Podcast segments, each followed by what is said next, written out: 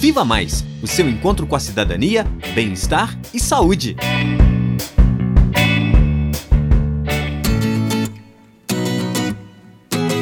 Olá, pessoal. Aqui quem fala é Ruth. Tenho 26 anos e sou estudante de medicina do sétimo período da UFOP. Hoje estamos aqui para falar de um tema muito importante para nós, jovens moradores do Brasil: a dignidade menstrual. Vocês sabiam que no Brasil, uma a cada quatro pessoas que menstruam já deixaram de ir à escola no período em que estão menstruadas? Você conhece alguém que já passou por isso? Isso mesmo, Ruth. Queria cumprimentar a todos os ouvintes da Rádio FOP. Olá, aqui é Isadora. Tenho 21 anos, também sou estudante do curso de Medicina da UFOP e atualmente estou no quarto período. Pois é, pessoal, por mais que esse pareça um tema só para meninas, nós estamos enganados. Esse tema é para todos que têm responsabilidade com as condições nas quais muitas pessoas que menstruam estão submetidas no nosso país. Pois é, Isadora. Esse é um tema muito complexo que envolve muitos fatores. E para debater esse assunto com a gente, nós vamos conversar com a nossa primeira entrevistada, a Agatha Lene Cabral, do coletivo Florescer a Cada Dia, uma iniciativa da sociedade civil organizada que ajuda muitas pessoas que menstruam e que debate compartilhando informações sobre o tema da dignidade menstrual. Olá, Agatha. Para entender melhor esse assunto, explica para nós o que é a dignidade menstrual. Qual a definição para o que chamamos de pobreza menstrual? Então, a pobreza menstrual é basicamente um recorte que vem da pobreza como um todo, né? É, o termo básico para pobreza menstrual é o fato de que pessoas que menstruam não têm acesso a itens de higiene básica, né? E não só aos itens de higiene, mas a água, a informação, a, o acesso à saúde, a diversas outras coisas. Então, assim, é um recorte que traz. Eu sempre falo que é um, um recorte que traz outros recortes. É basicamente isso. Ah, entendi. E é muito importante conhecermos melhor sobre esse assunto, até mesmo para conseguirmos identificar e, quem sabe, ajudar quem passa por isso. E para continuar o debate, também convidamos a doutora Naira Freitas, que é médica de família e comunidade e professora do curso de medicina da UFOP. Bem-vinda, doutora Naira! Quais são os principais impactos que a falta de acesso a produtos de higiene pessoal, como os absorventes, pode trazer para a saúde dessas pessoas? Oi, Ruth, oi, Isadora, oi todo mundo que está ouvindo o podcast hoje. Muito obrigada pelo convite e falar do impacto da falta de acesso a absorventes, né?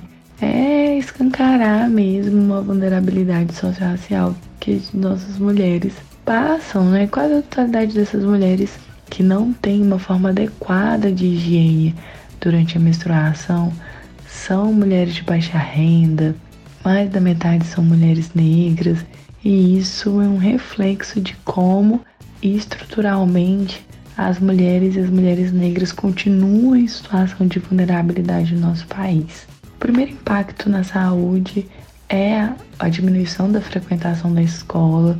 Isso pode gerar desfechos muito complicados, inclusive, né, é, até propiciar mais a desistência desses ambientes. Mas a gente tem problemas ali muito agudos, né? Muitas mulheres usam objetos, panos sujos, roupas velhas, toalhas, que ali quando acaba ficando mais úmido com a menstruação, pode gerar, propiciar mais infecção urinária, pode trazer mais chance de candidíase, infecção, é, corrimento vaginal ali bacteriano, às vezes até mesmo problemas de pele, sabe? É, até filtro de café algumas mulheres chegam a usar. Então isso pode vir a dar até algumas dermatites. Então os impactos de fato são inúmeros, sociais, coletivos e individuais. Agatha, falamos sobre os impactos para a saúde dessas pessoas, mas sabemos que com certeza também tem impactos sociais. Você pode nos dizer quais seriam esses impactos concretamente? O impacto na saúde, ele é um impacto social. Não tem como eu falar de um impacto da saúde, que é um direito básico, sem eu falar de um impacto social. Uma pessoa que menstrua, que ela não tem acesso a essa saúde, ela já tá tendo um impacto social, entende? Se ela tá doente porque em algum momento ela não teve acesso ao absorvente ou à água, eu tô falando de um impacto social, eu tô falando de uma questão governamental, eu tô falando de falta de recurso, eu tô falando de diversas coisas. Então, eu acho que o impacto social já é esse problema na saúde, entende? Não tem como eu não falar sobre isso. Assim, uma coisa leva a outra. Tanto que, a nível de política pública, a gente fala sobre isso. A base é estar ali na saúde, porque se eu tenho pessoas que menstruam que moram na rua e elas não têm acesso à calcinha, que é o básico, se elas usam a mesma calcinha por sete dias, isso já é um impacto social. Por que, que essas pessoas não têm acesso, entende? Eu preciso de políticas públicas para sanar essa problemática. E outra problemática social, né, que é por que, que as pessoas que menstruam elas não têm acesso à informação? Por que, que a gente não entende como que funciona o ciclo menstrual? E tantas outras questões. Então, acho que assim, o impacto social ele é tudo. Não não tem como a gente falar de um impacto na saúde sem entender que aquilo ali é um impacto social. É o que eu sempre falo, não dá pra militar sem recorte social, sem recorte de raça, sem diversas outras coisas. É um assunto bem profundo, então, mas assim, a minha opinião é de que, e de vivência, e de estudo, e de tudo, é que o impacto na saúde, ele já é um impacto concreto do impacto social. Compreendo. A falta de saúde e informação produzem verdadeiros impactos sociais. Bom, como nós já abordamos a pobreza menstrual sob um olhar mais generalizado, doutora Naira, você poderia nos dizer quais foram as conquistas no Brasil com relação à dignidade de menstruar? A questão das conquistas no Brasil com relação à dignidade de menstruar é muito difícil de responder porque ainda é difícil de ver, infelizmente, mas o que eu acho que é uma grande conquista é o assunto está sendo muito discutido, está sendo muito lembrado. Eu consigo observar ações pontuais acontecendo. Então você chega no banheiro da universidade, tem absorvente que alguém deixou. Você chega numa unidade de saúde, tem também. Então algumas questões pontuais, né, de grupos que apoiam a causa, até de pessoas individuais que querem né, que o processo comece a fluir de forma mais natural, foi um grande avanço. A gente teve no campo político assim um avanço, mas que foi muito difícil, né? O projeto de lei da Marília Reis, que foi aprovado na Câmara e no Senado, mas teve um artigo vetado, que era a questão do programa de fornecimento de absorventes higiênicos, mas mais para frente foi conseguido derrubar esse veto, então o projeto de lei conseguiu né, ser promulgado. Então eu acho que isso foi uma conquista e é uma conquista que agora a gente precisa refletir nos nossos municípios e precisa começar a ser real, né? Eu acho que os avanços são poucos, mas o que eles significam traz uma esperança que a gente possa conseguir avançar neste problema. Isso mesmo. Aos poucos nós vamos evoluindo com muitos desafios, mas nunca estagnadas. E falando em nos movimentar, também gostaria de convidar para falar conosco a vereadora de Ouro Preto, Lilian França, do PDT, para sabermos como essa pauta tem sido discutida aqui na nossa cidade. Lilian, sabemos que tem um projeto de lei na Câmara de Vereadores de Ouro Preto, de sua autoria, para garantir o acesso aos absorventes para pessoas que menstruam. Como está o trâmite desse projeto atualmente? E se aprovado, quais os critérios para as pessoas receberem esse item de higiene pessoal aqui em Ouro Preto? Boa tarde, aqui é a vereadora Lilian França, é, falando pelo mandato feminino, participativo inclusive do PDT. Nós entramos com esse projeto para a distribuição gratuita de absorventes no município de Ouro Preto no ano de 2021. Fizemos inúmeras reuniões com a rede de apoio, fizemos reuniões com o Conselho da Mulher em Ouro Preto, com, o CODIM, com o Conselho da Assistência Social, fizemos reuniões com a saúde, com a educação e temos tido evolução para com o tema.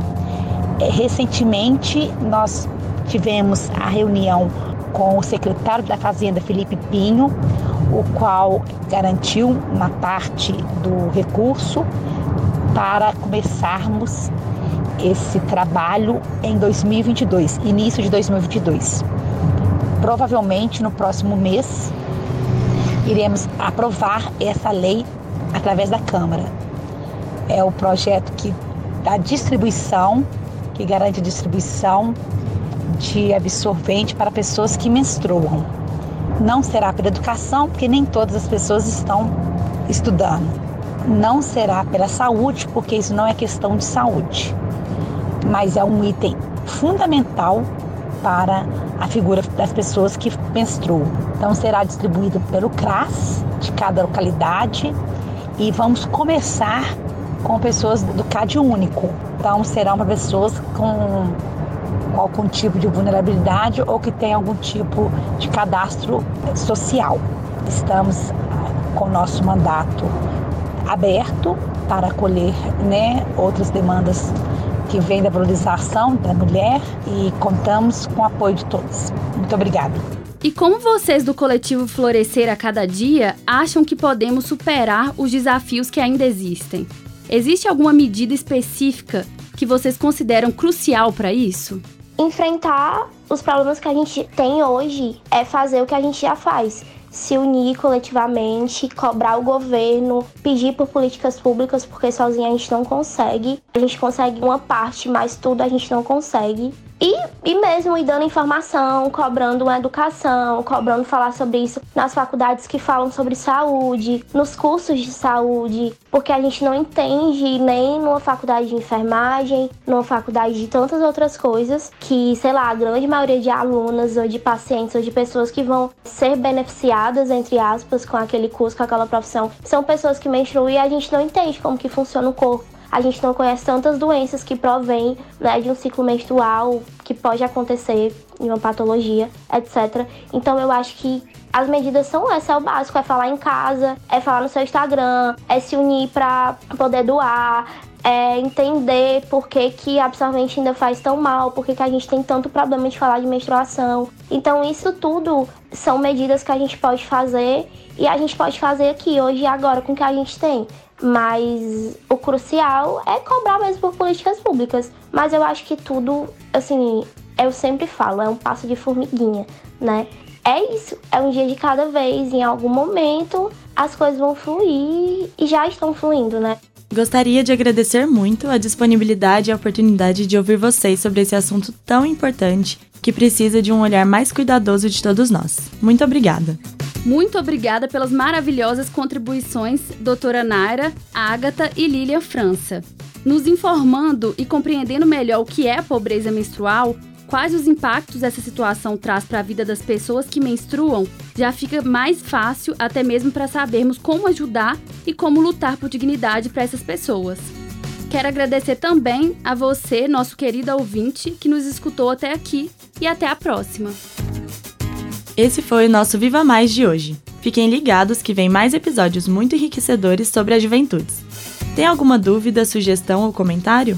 Entre em contato conosco pelo Facebook Viva Mais UFOP, pelo Instagram arroba vivamais.ufop ou pelo nosso e-mail vivamaisufop.gmail.com. Tchau, galera, e até mais!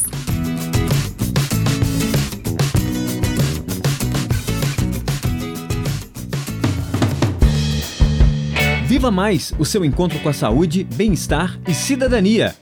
Coordenação de pesquisa, professora Heloísa Lima. Assistente de coordenação, professor Gustavo Meireles Ribeiro. Equipe Viva Mais, Indianara da Silva Rosa, Maria Eduarda Canesso, Ruth Perdigão, Isadora Pimenta e Fábio Felipe da Silva.